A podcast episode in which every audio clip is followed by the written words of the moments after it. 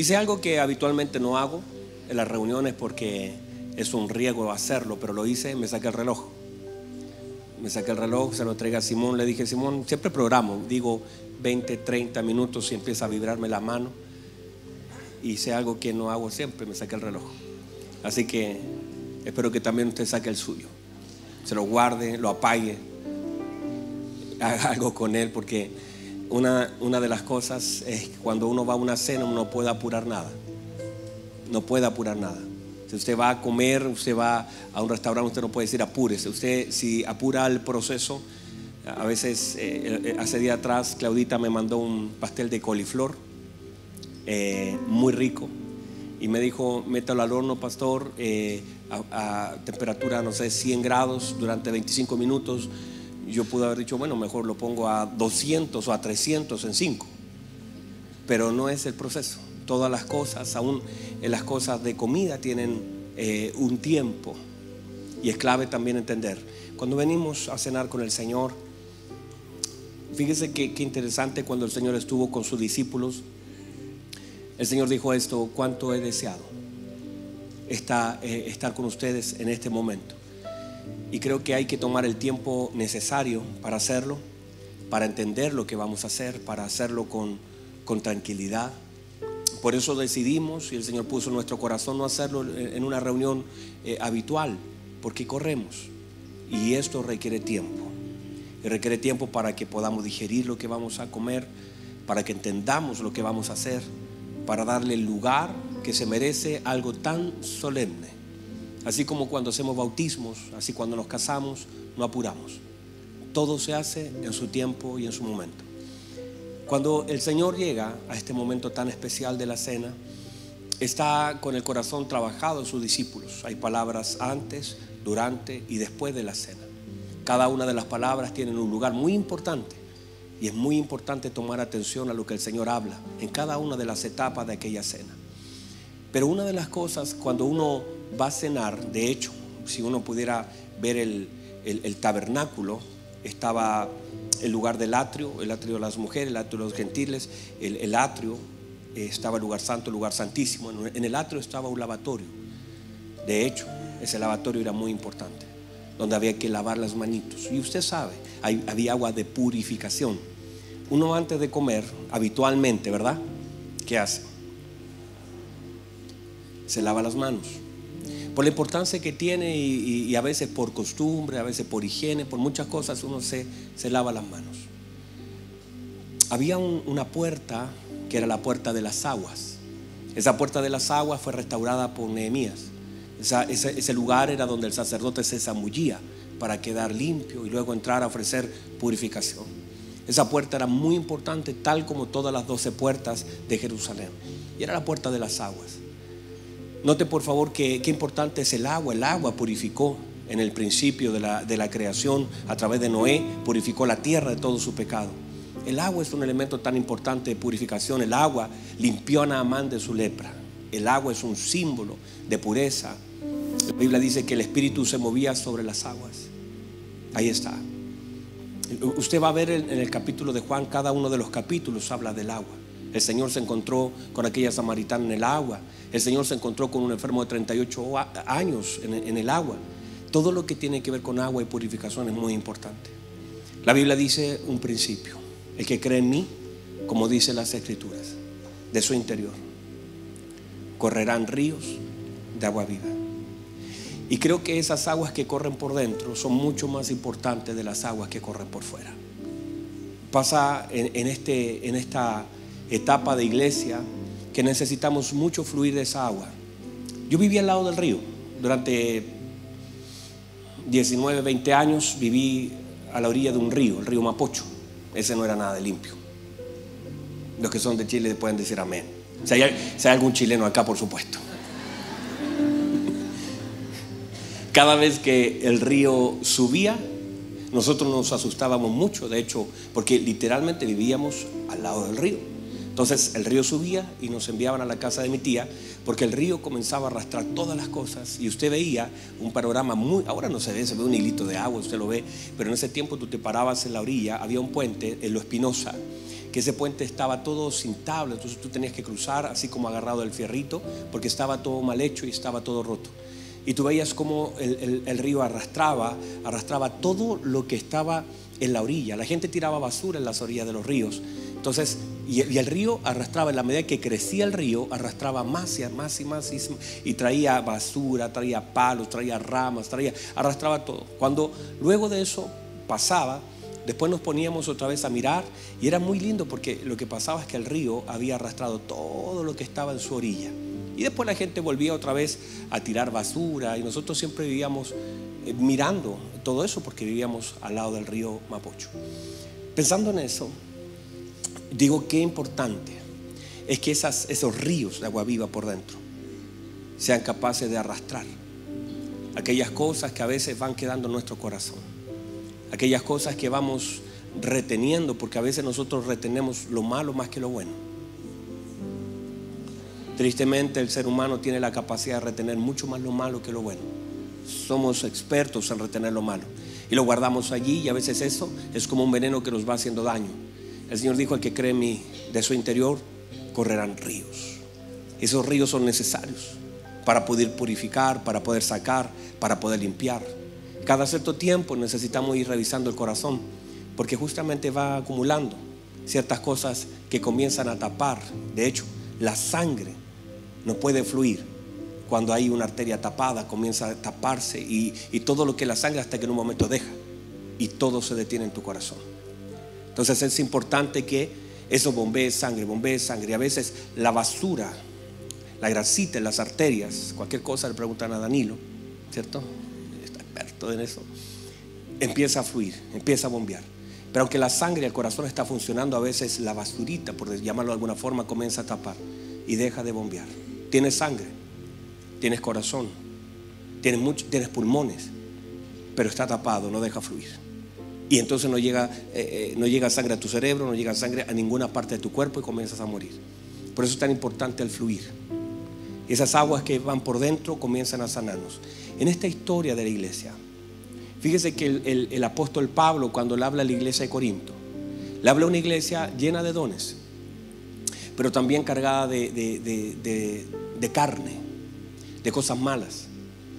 Era una iglesia que abundaba en dones hermosísimos, pero en, sí la carne se manifestaba más fuertemente que los dones. Alguien tenía un don de profecía hermoso, tenía la capacidad de profetizarle a alguien, ciencia de descubrir el corazón de alguien, pero de pronto la carne hacía querer sobresalir de otro y comenzaron a dañarse. Dones que eran para la edificación por causa del carácter y el mal uso comenzaron a dañarse. Algunos venían con banquetes a las cenas y comían mucho y otros eran pobrecitos, tal vez más humildes, más sencillos, traían algo poquito y uno hacía un pavo asado y el otro se comía un, pan con mortadela. Dígame amén. Alguien, alguien traía un aceite de oliva y otro traía una, iba al negocio y le daban en una bolsita. ¿Alguien se acuerda de eso? Cuando le, le, hacían así con el tarrito en un barril y te echaban una bolsita. Otro traía patitas de pollo. Alguien comió patitas de pollo. Yo también, muy buena. Y otros traían el pavo entero. Y eso comenzó a generarse dentro de la iglesia de Corinto un problema, que no era el plan del Señor. Entonces, en medio de eso, el apóstol Pablo viene a ordenar la iglesia, a establecer ciertos principios. Una iglesia que comienza a crecer también comienza a crecer en algunas dificultades. Es imposible que no tengamos algunas situaciones entre nosotros y sobre todo delante del Señor. A veces nosotros mismos, nosotros mismos estamos tan dañados de aquellas cosas que hicimos que, ni cuenta nos damos. A veces la vergüenza y la culpa son, son cosas tan fuertes en el corazón del hombre. Nos cuesta, hay personas que son conscientes de sus errores y ellos mismos se restringen, se autocastigan, dicen yo no lo voy a hacer porque yo estoy mal y, le cuesta adorar. Son como aquel hombre que se para y dice, se propicio a mi pecador. Aquel publicano que decía, yo sé que he hecho las cosas mal y ni siquiera podía levantar sus ojos al cielo. Personas que a veces mantienen su rostro al suelo por causa de lo mal que han, las cosas malas que han hecho. Estas cenas nos ayudan estas cenas a las que hemos sido invitados nos ayudan para poder levantar nuestra cabeza. Nos ayudan a entender la importancia del perdón. la gracia de nuestro Señor Jesucristo sobre nosotros. A veces sin darnos cuenta nosotros en una congregación dañamos a la gente. A veces gente tratando de servir bien, otro queda. Es impresionante hermanos, como los ujieres se visten bien. hágala así al ujier y va a sentir un, un buen aroma. ¿Verdad ujieres? Ellos se preparan, vienen a charlas, pero hay personas que de pronto cuando dicen córranse para allá, se sienten ofendidas. Hay personas que son de cristal. Que usted no la puede tocar porque se quebra. Inmediatamente se quebra. Y lo peor no es que se quebre, sino que cuando hay que volverla a reconstruir, empieza a dañar todo. Deja toda la gente sangrando. Pero de eso no hay acá, ¿verdad? Todos son de acero, inoxidable. Pero cuántas veces nosotros como hermanos nos ofendemos. Constantemente hay que estar revisando. Eh, ayer, de hecho, nosotros con mi esposa tuvimos una salida romántica muy linda. Nunca había visto una señora tan enamorada. Y constantemente nos preguntamos, nos miramos a los ojos, dijimos algunas cosas, eh, abrimos el corazón algunas cosas que hay que abrir. Eh, trabajamos. Mire que yo me enamoré de ella cuando ella era capaz de decirme cosas que estaban mal en mí. Y eso me enamoró. Porque la gente no me lo decía. Me hizo tanto daño el reconocimiento. Y a veces sin darnos cuenta, eso, el, aplauso daña más que la crítica. Y, tenía a mi esposa que me decía, cuidado con eso, cuidado con esto. Ayer mismo me dijo, amor, ojo con eso. Y esas, esas cosas que de pronto uno no se da cuenta que están mal y que tiene la bendición de tener una esposa que pueda ver lo que a veces tú dejaste de ver. Y nos hablamos. Eh, yo le dije, amor, dígame lo malo. Y no pudo decirme nada. Buscó, revisó Facebook. Nada, hermanos. Qué cosa, hermano. Casarse con un ángel es todo un tema, hermano.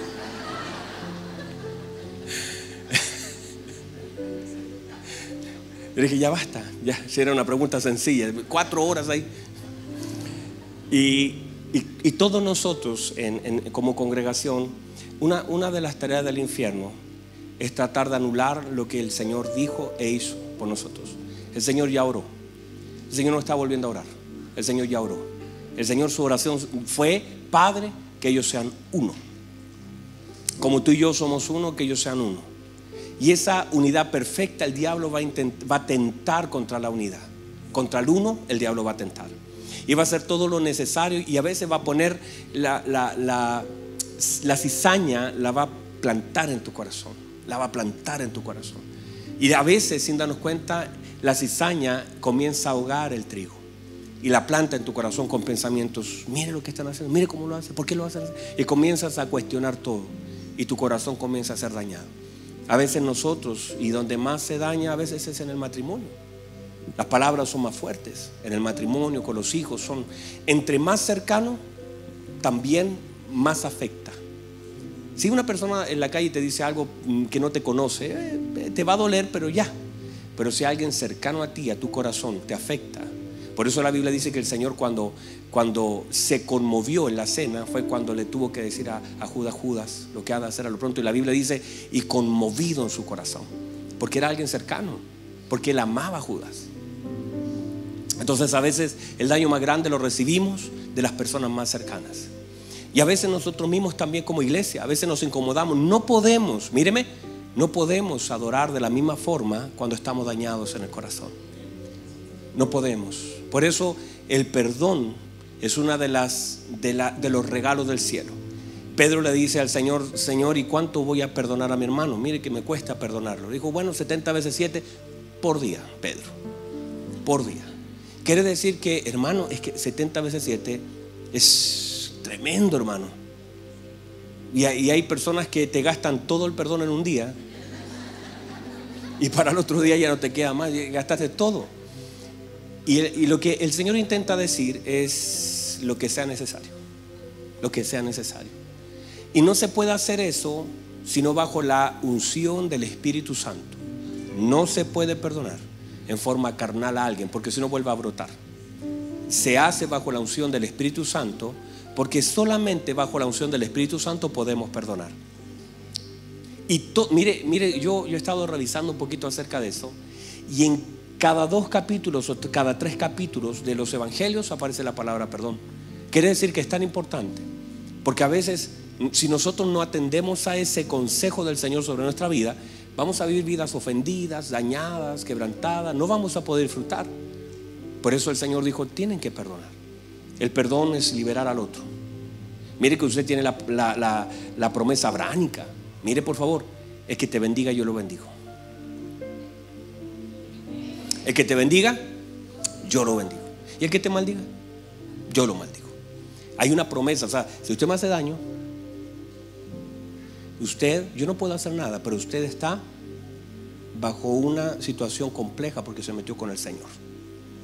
Abraham no te defiendas, yo soy tu escudo. Pero el que te bendiga, yo lo bendigo. El que te maldiga, yo lo maldigo. Tú no te metas. Entonces, si ella me daña, ella tiene una cuenta pendiente con el Señor. Pero cuando yo la perdono, yo también libero a ella de un juicio. Por eso cuando nosotros perdonamos, estamos liberando, asumiendo ya el daño que se causó. Pero es la forma como el Señor, como el Señor obra para poder sanarnos a través del perdón. Porque, porque lo que hacemos es simplemente operar en el Espíritu de Cristo. Hay cosas que son difíciles de perdonar, yo sé. Por lo tanto, a, mayor dificultad, mayor presencia necesitas. Cuando alguien dice, ya es que yo no puedo perdonar, le falta presencia. Porque la presencia te hace soltar. Por eso la Biblia dice, Esteban, dice que lo estaban matando y dice, Señor, perdónalos. Porque tenía una presencia que lo hacía hablar, que lo hacía testificar, que lo hacía entender las escrituras, que lo hacía predicar y también que lo hacía perdonar. No tiene sentido tener unción para predicar y no tener unción para perdonar. No tiene sentido tener unción para contar la Biblia de principio a fin y cuando te están... Mire, mire Esteban, a Esteban lo estaban matando, pero al principio la unción estaba sobre él contando de Cristo, hablando de Cristo, llenando. Él manifiesta a Cristo delante del tribunal, pero también manifiesta a Cristo cuando lo están matando, porque eso es el verdadero evangelio. Tener unción para predicar de Cristo Tener unción para hacer. Esteban, Dios bendiga a Esteban. Dios bendiga a Esteban. Esteban, la Biblia dice que servía las mesas.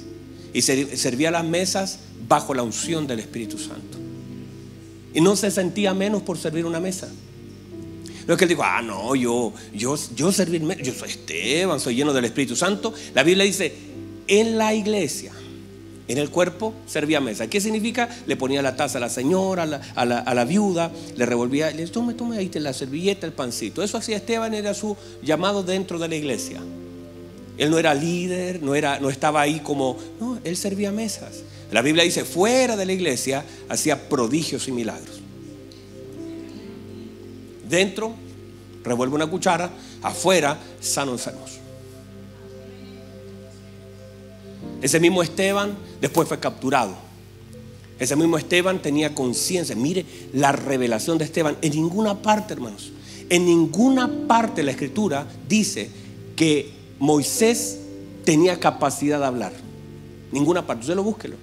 Pero lo dice en Hechos cuando Esteban da testimonio de, de Moisés. Dice, y él era un hombre poderoso en palabras y en obras. Quiere decir que la revelación que él tenía era tremenda lo que oímos de la boca de Esteban, el resumen es tremendo. Pero también él tenía unción para servir mesas, para predicar fuera, para poder predicar de Cristo y también para resistir lo que estaba viviendo, la injusticia de ser muerto, de que un joven llamado Saulo diera la orden para que lo matara y mientras lo estaban golpeando, él dijo, Señor, perdónalos. ¿Por qué? Porque sus ojos estaban conectados con Cristo. Él dijo, wow, sigan tirando piedras, veo los cielos abiertos. Veo los cielos abiertos y veo al Hijo de Dios sentado en su trono. Él no sale de su trono, Él está en su trono. Y las piedras. Y digo, veo los cielos abiertos. Y mientras veía los cielos abiertos y al Hijo dijo, perdónenles, no saben lo que hacen. No se conectó con lo que la gente hacía, conectó con lo que estaba viendo. Él miraba a Cristo. Y si tú miras a Cristo, tienes la capacidad de perdonar a la gente. Si tú ves a Cristo, puedes perdonar a la gente. Cuando no tienes la capacidad de perdonar, es porque tus ojos se desviaron de Cristo. Si puedes perdonar es porque estás viendo a Cristo. La única forma de poder perdonar es poder ver a Cristo. Estas cenas nos sirven para eso. Porque antes de poder tomar la cena hay que hacer que el río fluya. Y hay que hacer una revisión de aquellas cosas que están mal. Incline su rostro, por favor, un minuto. ¿Qué tal si va al atrio un minuto? Vamos al atrio y pasando por ese lugar, le dice, Señor, he hecho tantas cosas mal. Tengo en mi corazón tantas cosas que necesitan ser tratadas. Te he ofendido. Soy un Isaías en tu presencia diciendo, ay de mí que soy hombre pecador. Estoy lleno de culpa. He fallado tantas veces. Me cuesta perdonarme. Me cuesta soltar. Hay cosas en mí que están mal. Resisto. La gente me daña y saco inmediatamente los ojos de usted. La gente me daña. a la primera piedra me desconecto. Cuando la gente me hace algo, me cuesta volver a conectarme con usted. Señor, deme por favor esa presencia hermosa. Perdóneme. Porque tantas veces, Señor, la gente toma las piedras y desconecto la mirada de mi Señor.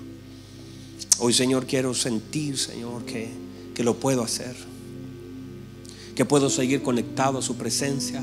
Aún así la gente se levanta en mi contra. Con justa o con injusta razón. Si tiene un minuto ahí con el Señor, dígale, Señor, yo quiero que usted me perdone. Hay tantas cosas que he guardado en mi corazón y necesito que el río comience a fluir, a limpiar. Hay que limpiar las orillas. Hay que limpiar para que la sangre vuelva a bombear con fuerza al corazón. Hay que limpiar las orillas de ese río. Ese río que ha estado pasivo, pero la Biblia dice, el que cree en mí, como dice la escritura de su interior, correrán, correrán, correrán Ahí donde está, dígale, Señor, yo necesito de esa hermosa presencia de su Espíritu Santo. Quiero, Señor, pedirle perdón porque tantas veces me he desconectado de usted por lo que la gente dice, por lo que la gente hace. A las primeras reacciones de la gente suelto, me cuesta conectarme, no adoro con libertad. Tantas veces he dicho, ahora sí voy a servir al Señor y he soltado. Pero hoy, Señor, usted me ha traído a este lugar para, para purificarme. Estoy lavando mis manos, Estoy lavando mi corazón. Ahí donde está, por favor, dígale al Señor. Señor, perdóneme. Yo he fallado. Y, no quiero, Señor, pasar al lugar santo con las manos vacías, al lugar santísimo con cosas en mi corazón. Quiero, Señor, reconocer mi necesidad de usted, todo lo que necesito. Por favor, perdóneme, Señor. La palabra del Señor establece un principio el que encubre su pecado no prosperará. Pero el que los confiesa y se aparta de ellos alcanzará la misericordia. Señor, su palabra establece que si hay confesión, y Señor, si yo soy conscientemente me aparto, alcanzaré la misericordia. Gracias, Señor, porque sé que es así. Ya que está ahí en ese estado de, de perdón, de pidiéndole perdón al Señor. También si puede soltar a un par de personas, sería muy bueno. Hágalo a través de la obra del Espíritu Santo. Hay cosas que usted no puede hacer porque es imposible que un hombre pueda soltar a otro, a no ser que la obra del Espíritu Santo esté fluyendo en él. Ahí donde está, diga Señor, mis hijos, mi esposa, mi vecino, mi jefe, mi hermano, el líder, aquel hombre que me dañó, Señor, lo quiero soltar. Señor, me ofendió, pero hoy lo suelto, lo perdono. No quiero que haya juicio sobre él. No voy a confundir la venganza con la justicia. No, Señor, no es venganza. No. Un corazón, Señor, que usted ha transformado y como usted me ha perdonado a mí, también tengo la capacidad de perdonar a otro. Gracias, Señor. Gracias. Y ahora, ¿por qué no nos ponemos en pie todos un minuto? Ahí donde está, póngase en pie.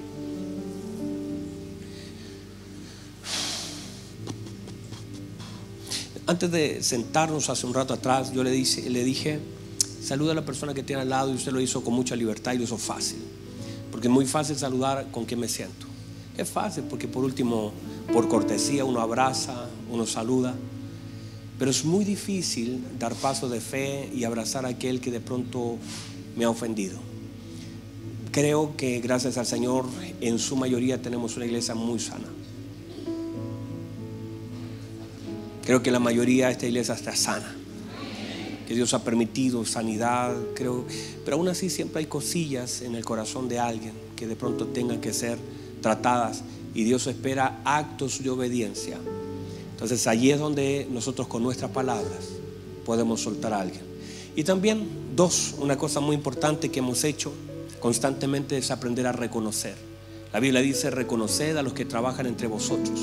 Y es tan importante aprender a reconocer, decir, hermano, más allá solamente de pedir perdón, es también decir gracias. Gracias porque usted me ha bendecido por su palabra, me ha bendecido un consejo, un abrazo, me ha bendecido. Usted no sabe cuánta gente, por ejemplo, Danilito, Danilito que, que, acabo de nombrarlos un ratito atrás, cuánta gente me ha dicho, pastor, cuando yo llegué, Danilo me abrazó.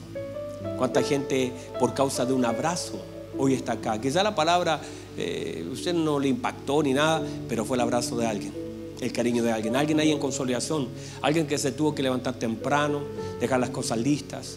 Cuántas veces consolidación llega de los primeros, se va de lo último.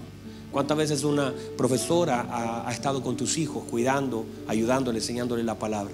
¿Cuántas veces alguien ministrando la alabanza te bendijo a ti ese día que estabas cansado y justo? Esa alabanza que adoraron, esa unción, te bendijo tanto. Cuando un hermano al lado tuyo te cedió el asiento, te bendijo. Es tan importante aprender a reconocernos. No solamente perdonarnos, sino también reconocernos. Yo te voy a pedir entonces que en dos o tres minutitos hagamos un desorden santo. hagamos un tiempo de abrazarnos, de reconocernos, de agradecernos. Y si hay algo en su corazón, este es el momento también para perdonarlo y sacarlo de allí. Y si tienes eh, gratitud acerca de alguien, muévete. Es un tiempo para movernos. No se vaya, míreme, no se vaya a quedar ahí. Si no tiene nadie que abrazar, sería muy triste. Si nadie aquí ha bendecido tu vida, sería muy triste. Yo desde ya les quiero pedir perdón a todos. Me es muy difícil abrazarlos a todos pero reciban un abrazo espiritual. Y, creo que también la, tarea mía eh, eh, con mi esposa, incluso los ministros, se vuelve un poco difícil. En la medida que va creciendo la iglesia, cada vez se vuelve un poquito más difícil el poder abrazar y estar con ustedes. Hacemos el intento, pero verdad, si le hemos fallado, si no hemos podido estar ahí cuando usted nos ha necesitado, yo le pido perdón. No es, no es nuestra intención. Crean los que nos conocen saben que queremos estar siempre ahí. No siempre podemos, pero lo intentamos. Así que reciban de parte mía un reconocimiento a las cosas que de pronto no he hecho bien. Tal vez si no le he abrazado en su momento, si, no lo saludé para su cumpleaños, por favor, eso es pecado grave capital. Y Facebook no me lo avisó. Perdón porque no me di cuenta. De verdad, le amamos, le agradecemos que sea parte de nosotros, reciba un gran abrazo de parte nuestra. Así que le voy a pedir que parta ahí en Jerusalén, vaya a Judea, después vaya a Samaria, donde no quiere ir, y hasta lo último de la tierra. Por favor, denle un abrazo a alguien. Señor, queremos darle gracias. Señor, queremos darle gracias. Nada más hermoso que cuando tus hijos se abrazan, eso complace su corazón. Aprendíamos el día jueves que no podemos sorprenderlo, pero sí podemos complacerlo. Y creo que una forma de complacer su corazón es cuando yo me niego a mí mismo, reconozco mis faltas y pido perdón. Y creo que eso complace su corazón. No lo sorprendo, pero sí lo complazco. A través de la humildad de decir me equivoqué. Y Señor, que tengamos un corazón así, perdonador. Y también, Señor, que podamos ser así como fue su Hijo. Señor, que Él fue capaz de perdonar a un Señor desde una cruz. Qué difícil es perdonar desde una cruz. Era más fácil perdonar desde la resurrección, siendo glorificado. Qué difícil es perdonar desde una cruz. Oír todo lo que Él escuchó, ver lo que Él estaba viendo, con todo el sufrimiento en su corazón. Y aún así perdonar. Qué difícil es perdonar desde una cruz. Pero nuestro Señor lo hizo. Nosotros recibimos ese perdón. Amamos ese perdón. Señor, nos abrazamos y ese perdón nos dio entrada. Estábamos en juicio, pero fuimos perdonados. Muchas gracias en el nombre poderoso de Jesús. Amén. ¿Qué tal si le levantamos un fuerte aplauso al Señor? Vamos, reconozca a través de sus manos. Gracias, Señor.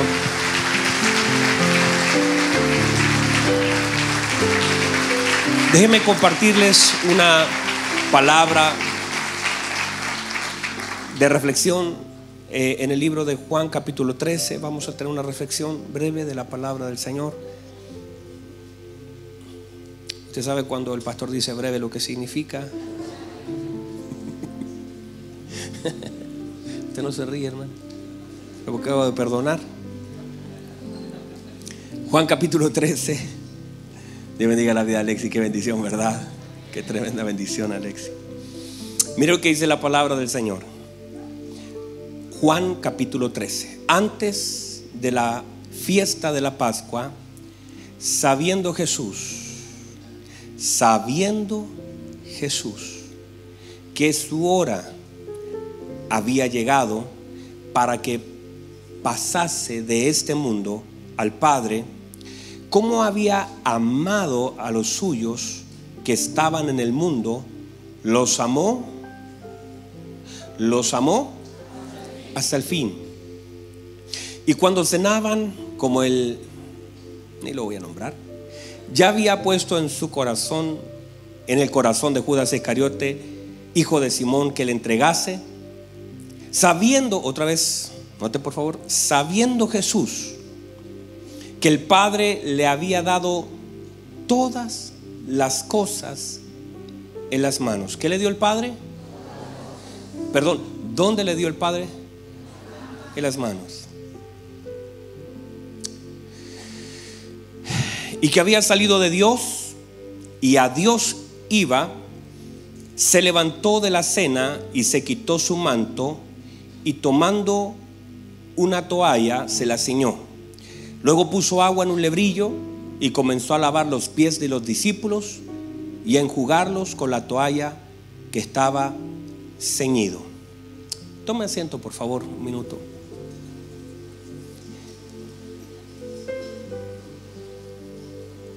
Muy bien, vamos a, voy a dar un par de, conceptos de lo que estamos hablando. Note por favor la importancia de este pasaje. Número uno, la Biblia dice, sabiendo el Señor. Parte la escritura diciendo sabiendo. Todas las cosas que nosotros hacemos deben ser bajo un conocimiento eh, mayor. Aquellas cosas que el Señor nos permite hacer. No es lo mismo cantar por cantar que saber lo que estamos haciendo. No es lo mismo orar por orar, sino saber lo que estamos haciendo. El Señor está poniendo énfasis en esta palabra, sabiendo. El Señor dice en esta escritura que conocía lo que iba a suceder. Y no solamente conocía el tiempo, sino que la escritura dice conociendo la hora. Una cosa es aprender a reconocer una temporada, otra cosa mayor es aprender a conocer una hora. Uno puede conocer una temporada y no conocer una hora. El, entendimiento mayor no es solamente conocer el tiempo, sino también conocer la hora. Por favor, déjelo ahí, medite eso en su corazón, porque justamente en la escritura aparece muchas veces la palabra hora como una forma de entendimiento mayor de todas las cosas. Y eso es estar tan calibrado, porque uno podría estar en, eh, hacer las cosas en una forma global, pero hay algunas cosas que son de calibración, estar tan ajustado que eres capaz de reconocer no solamente un tiempo, sino también una hora. Saber que no solamente las cosas funcionan en un tiempo, sino también funcionan en una hora hay un espacio, hay una abertura que se abre y que en la medida que el entendimiento nos sea abierto, vamos a conocer no solamente los tiempos, sino también vamos a aprender a reconocer las horas. Dígame amén a eso. Entonces, y todo eso porque toda la escritura menciona ciertos tiempos y también ciertas horas. Cuando llegó la hora. Por eso le digo, pónganlo en el corazón porque quizás no tengamos el espacio para, para enseñarlo ahora. Pero cada vez que usted vea la palabra hora, cuando llegó la hora, Y cada vez que aparece una hora es un, es un espacio que se abre para el Señor. Salió a contratar a la hora, salió a contratar cuando llegó la hora, expiró cuando llegó la hora. Siempre la hora tiene un sentido cronológico, poderoso, que debe estar expuesto y debemos entenderlo con profundidad. Entonces, hoy quiero hablarles un poquito acerca de esto que hizo nuestro Señor en relación a, lo que Él hizo en esa cena tan hermosa, de lavar los pies de sus discípulos. Y yo sé que quizás usted lo sabe, yo también lo sé, pero en un momento así tan hermoso como este, el Señor hizo algo extremadamente fuerte. Note por favor que la Biblia establece que el Señor le había entregado todas las cosas en sus manos. ¿Dónde se las entregó? Las manos del Señor que habían sanado, las manos que habían tocado, las manos que habían liberado, las manos. El diablo, de hecho, lo que hizo fue pegar las manos a una cruz. Las manos. El Señor recibió todo en sus manos. Las mismas manos que recibieron todo fue las que usó el Señor para lavar los pies de los discípulos.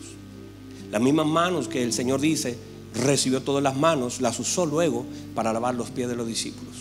Note por favor que lo que hizo el Señor lo hizo con pleno entendimiento de quién era, con pleno entendimiento de dónde estaba y con pleno entendimiento de lo que tenía.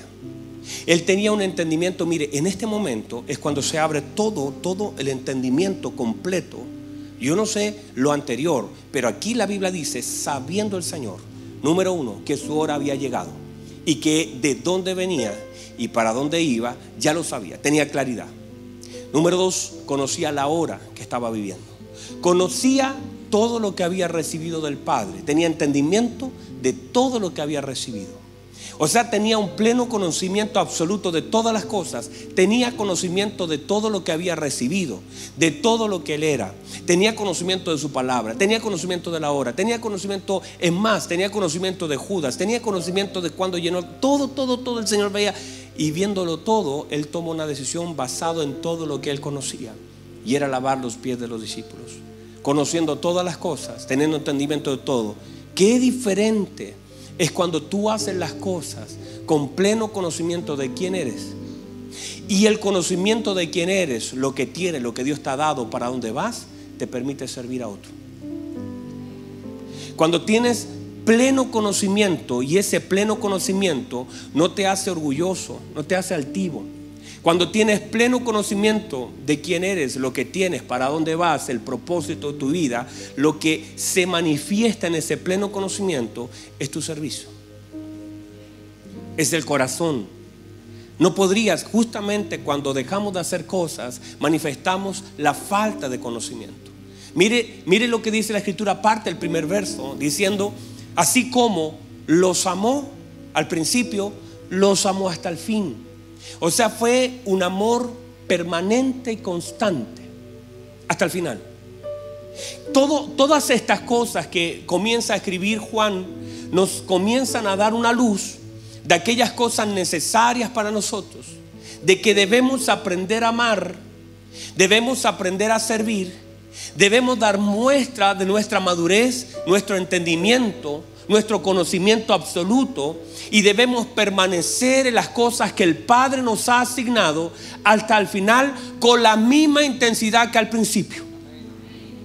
O sea, el Señor los amó desde el principio, desde que los recoge, hasta el final cuando Él se va, por la importancia de la verdad que está allí recalcada, de que nosotros debamos permanecer constante en las cosas que son importantes para el Señor y tener solidez y cerrar nuestro tiempo y cerrar nuestra tarea haciéndolo como lo hicimos al principio. De aquello que se le, se le critica a la iglesia en Éfeso es que soltaste tu primer amor en medio de las obras que estabas haciendo. Estás haciendo obras, pero soltaste el amor. Lo que está diciendo el Señor es que Él los amó hasta el final. Quiere decir que su amor fue permanente y la enseñanza para nosotros es que debemos amar lo que Dios nos permite hacer y debemos aprender a amar a la gente independiente que esté sentado a la mesa, sabiendo que hay uno que es un traidor, sabiendo lo que tiene en su corazón, sabiendo que ha caminado conmigo y que le he dado todas las oportunidades, pero no lo voy a dejar de amar por lo que hay en su corazón. Tengo la capacidad dada por el Padre de amar a la gente, aún así la gente falle. Tengo la capacidad dada por el Padre de amar y sentarme con uno que me va a traicionar y no dejarlo de amar por lo que él hace y por lo que hay en su corazón.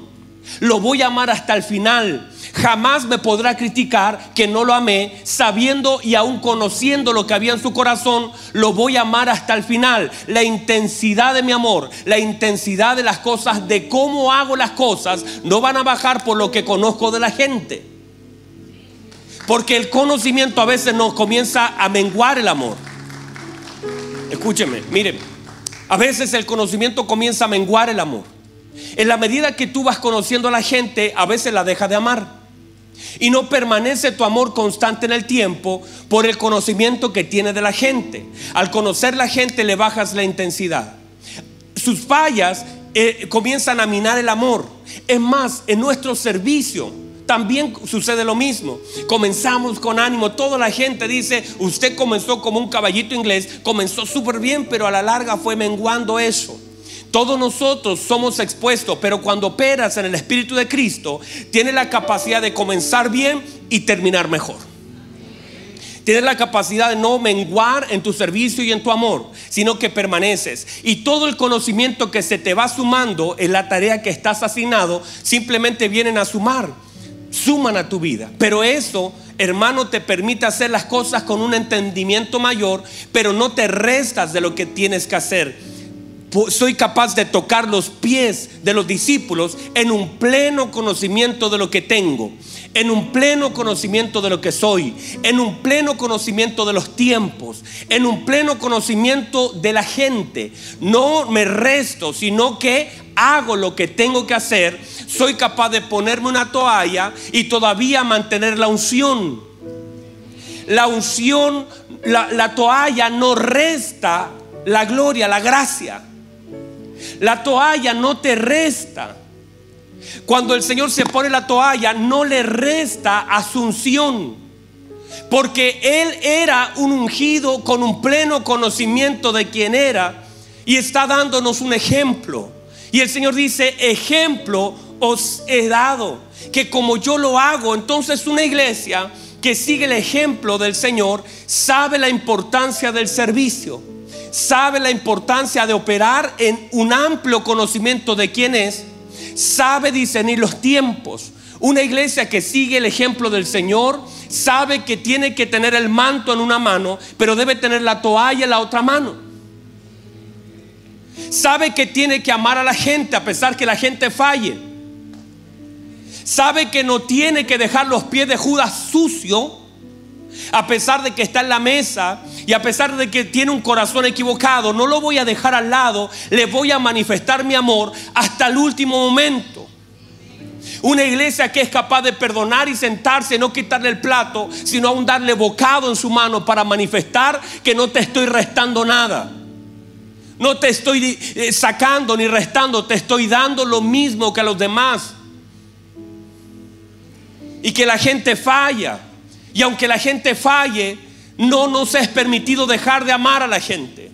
Aún así la gente falla.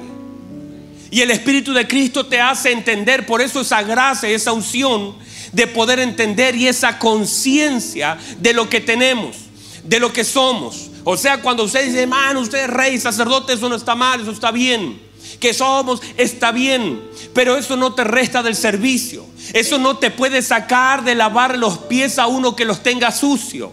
Eso no nos resta de poder servir a hermanos que incluso aún con su corazón equivocado no le vamos a quitar el saludo, no los vamos a discriminar, no los vamos a bloquear, los vamos a amar y vamos a manifestar lo único que hay en nuestro corazón para la gente, que es amor en un pleno conocimiento de todo lo que Dios nos ha dado, todo lo que somos y todo lo que entendemos. O sea, eso es el Evangelio. Es operar como nuestro Señor lo hizo. Es hacer las cosas como nuestro Señor lo hizo. La iglesia primitiva creció así, creció en servicio y creció en unción. Tenía manto y tenía toalla.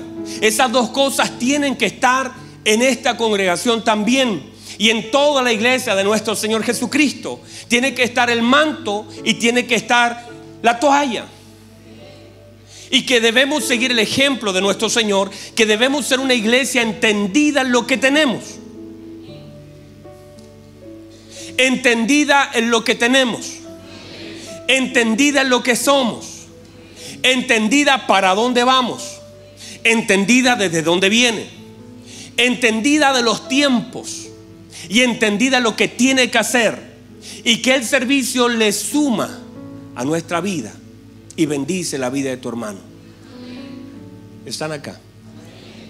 Entonces, en ese, en ese contexto comienza todo este, este proceder del Señor en una hermosa cena, en medio de la cena, comienza todo eso. Usted conoce la historia, habían oposiciones, Pedro dice, no me lo vas a alabar a mí, y todo lo que sucede, todo eso en una cena, porque el Señor lo que intenta es formarnos y darnos principios de servicio, de decir, debemos amarnos. De hecho, desde ahí en adelante comienza una seguidilla de enseñanzas del Señor a partir de ese momento tan clave. No quiere decir, el Señor estando con los discípulos, usted lee Lucas 22, va a notar que inmediatamente luego de la cena comienzan a decir, bueno, ¿y quién es el mayor? ¿Y quién va a seguir luego? Y por esas cosas que son humanas, que manifiestan de alguna forma lo que a veces pasa en el corazón del hombre equivocadamente. Pero en la medida que Cristo vaya creciendo nosotros como congregación, siempre vamos a tener el espíritu de servicio siempre vamos a estar dispuestos. Siempre vamos a conectar con el, incluso con el cansancio y la deshonra de la gente. Los pies, míreme por favor, pies, ¿por qué pies? Los pies era el lugar de mayor deshonra de una persona. Los pies se llenaban de estiércol, los pies se llenaban de tierra, los, los, pies se llenaban de sal. Los pies, las enfermedades más comunes en Medio Oriente eran los ojos y los pies por causa de todo lo que había. Y el Señor, mire, los esclavos de aquel tiempo, los que no eran transables en el mercado de esclavos, eran los esclavos que estaban los que tenían la responsabilidad de lavar los pies de aquellos que ingresaban a una casa. Eran los que perdían valor, porque tenían que conectar con la parte más sucia del cuerpo. El Señor le habla a sus discípulos cuando los envía de dos en dos y le dice, cuando entren a una casa, si no lo reciben, sacúdanse, sacúdanse el polvo de los pies, sacúdanse, no dejen polvo en sus pies, porque será más tolerante el castigo para Sodoma y Gomorra que para aquellos que no han recibido la visitación. Sacúdanse el polvo de los pies, porque polvo porque la serpiente tiene la capacidad de descubrir, oler y comer polvo. Sáquense el polvo. No, no permitan que, porque a veces cuando nosotros nos sentimos rechazados, vamos guardando polvos en nuestros pies.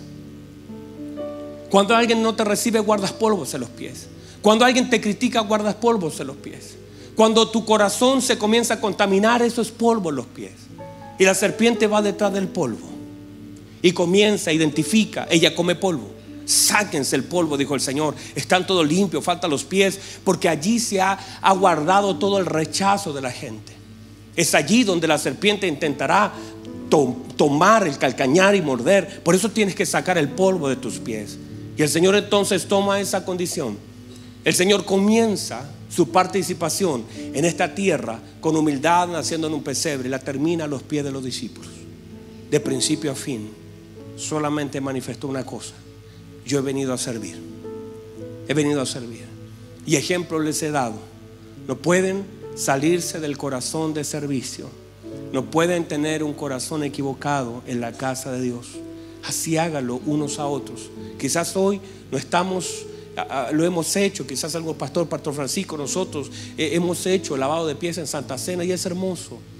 Pero sientan como el Señor Así se lo dijo un día Josué, camina, mete tus pies al agua, necesito que el agua toque tus pies y saque toda esa tierra de Egipto que has traído por 40 años, necesito lavar tus pies y que toda esa tierra que has traído de desiertos, por eso el Señor le dice a Josué, Josué, sácate ese calzado, ese calzado de Egipto, sácalo de tus pies, párate delante de mí, sacando tus calzados, esas sandalias que hablan de esclavitud, que hablan de Egipto no, no quiero que estés delante de mí con esas sandalias. Párate delante de mí descalzo, con sensibilidad. Párate delante de mí con nada que tenga que ver con Egipto ni con desierto. Párate delante de mí con libertad. Has pasado con las sandalias por el agua y yo he lavado y purificado tus pies. Ahora párate delante de mí descalzo. Quiero que seas sensible. Quiero que conectes conmigo. Y de alguna forma la iglesia tiene que llegar a eso como congregación, nosotros, nuestro corazón sensible a la voz de Dios, conectando con la necesidad del otro, honrando la vida de la gente. No está bien que los hijos de Dios sean deshonrados por sus hermanos. Honramos la vida de la iglesia. Honramos lo que Dios ha hecho en su vida. Reconocemos lo que Dios le ha dado. Por eso en este, en este día, a pesar de que no hay lebrillos y no hay agua natural para, para poder lavar los pies, sienta que hoy tiene los pies en el agua. Siente que hoy el Señor también le ha traído para honrarle, para manifestar de alguna forma que todo lo que hemos vivido, porque esta cena nos sirven, el descanso no es lo mismo, no es lo mismo, mírenme, no es lo mismo. Esos discípulos se sentaron y el Señor puso sus manos en sus pies. Por favor, vaya ese momento. El Señor puso sus manos, que la Biblia dice, había recibido todo en sus manos. Y todas las manos cargadas de unción, todo lo que había recibido estaba en sus manos y ahora esas manos son puestas en los pies. Vean ese momento donde el Señor está con una toalla, donde el Señor comienza a refregar con sus manos los pies cansados y comienza con sus manos a bendecir los pies de los discípulos. Y así siéntase hoy, que Dios le ha traído a una tarde de refrigerio, donde usted no importa si estaba cansado, estaba al final de un camino. No hay nada más hermoso que sentir las manos de nuestro Señor en los pies del hombre cansado, en los pies de alguien que ha sido rechazado, que ha sido herido, y que de pronto el Señor diga, yo voy a poner mis manos, mi gloria la pondré en lo que está cansado. Yo pondré mis manos ahí donde está toda la herida y toda la suciedad. Pondré mis manos en la área más sucia de tu vida. Yo pondré mis manos en el área más sucia de tu vida donde nadie, mire, hay un hombre llamado Simón que se negó a lavar los pies del Señor y el Señor se lo recriminó. Entra a tu casa, no me lavaste los pies. Su orgullo le impidió ver quizás los pies del Señor. Dijo, yo no le voy a lavar los pies. Pero entró una mujer que tomó el lugar de Simón. Y dice la Biblia que empezó a llorar y con sus lágrimas ungía los pies del Señor. Y se soltó el cabello, la gloria, cabello. Y comenzó a enjugarlos, a secarlos. A ella no le importó. A ella no le importó. El Señor sabe perfectamente lo que está en nuestros pies, lo que está en nuestra vida. Y es allí donde el Señor está tocando. Es allí, allá de nuestra vida, donde la mano del Señor, la gloria del Señor debe tocar y debe limpiar. Póngase en pie, por favor.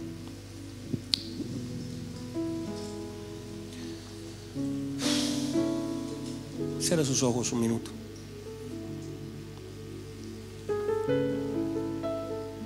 Cierre sus ojos un momento. Dios ha traído esta tarde. Dios nos ha traído. Hay suficiente agua. Hay suficiente agua para tus pies. Venía a mí, dijo el Señor, todos los cansados y cargados. Yo los haré descansar. Las manos del Señor tocando las áreas sucias del hombre. Hay cosas que nadie quiere tocar.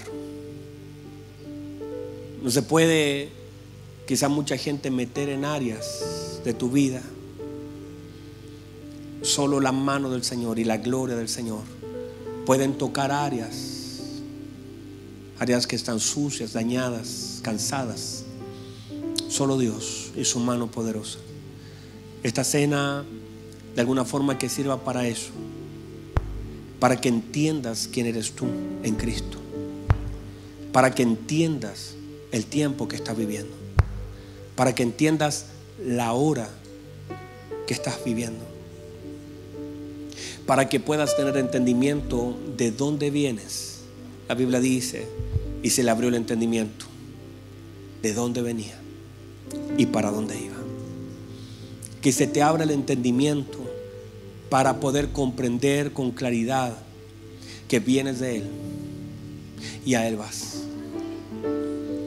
Que vienes de Él y a Él vas. Que conozcas que vienes cargado de propósito. Tu propósito no es ser un buen, buen trabajador de la empresa y, y terminar 40. No es eso. Hay una gloria del Señor sobre tu vida. Y lo que el Señor sabe de lo que has de vivir los próximos años, necesita poner su gloria en tus pies. necesita poner su gloria en tus pies para que camines en la verdad, para que tus pies no se desvíen, para que aquellos que están cansados puedan recibir fuerzas, para que tu pie no se desvíe del camino del Señor. La Biblia dice que al principio le llamaban, los del camino, para que sigas caminando y sigas avanzando, para que tengas fuerza, para que sepas que el Señor no se ha olvidado de ti. Y hay áreas que necesitan de la gloria del Señor para ser sanada. Hay áreas de tu vida que están dañadas, están sucias. Y la mano del Señor puede tocar la santidad del Señor. La gloria del Señor puede tocar las áreas sucias del hombre y no contaminarse, sino que limpiarlas por completo. Es el poder del Señor. Y para que la iglesia aprenda y entienda, ejemplo os he dado. Ese ejemplo no es solamente lavar los pies de alguien. El ejemplo es saber quién eres, saber reconocer tu hora, saber lo que tienes en Cristo, saber que aunque tienes un manto, también debes traer una toalla, que has sido llamado a servir con amor, amar a la gente hasta el fin, hasta el último de sus días, aún en sus triunfos y sus caídas, expresarle tu amor. No dejar de amar lo que haces y a la gente que tienes a tu alrededor. Que nunca el diablo se meta en tu corazón para contaminar el amor de Cristo en tu vida. Y que tú seas una expresión del amor del Señor hacia la gente. Y que la gente diga, como decía la iglesia primera, miren cómo se aman. Que así sea lo que el Señor mire de nosotros. Este nuevo mandamiento les doy, dijo el Señor que os améis los unos a los otros como yo os he amado. Ámense, ámense, ámense. El amor es el vínculo perfecto. Ámense, ámense, perdónense, caminen en el amor. Caminen en el amor. La iglesia debe expresar la vida de Cristo en ella por medio del amor. Levante sus manos, por favor, en alto. Padre, el Señor he dado un devocional de su palabra. Y a través de él, Señor, he expresado lo que usted hizo en aquella cena. Una de las cosas que hizo. Y fue tratar de darnos un ejemplo de todo lo que usted sabía, conocía y entendía. Y a pesar de todo lo que había en usted, aún así servir con tanto amor. Y tomar, Señor, esa toalla la expresión del servicio y lavar los pies de aquellos y aún de aquel que lo iba a negar y aún aquel de que lo iba a traicionar y de todos ellos que luego huyeron. Y aún, Señor, eso es una expresión mayor de amor.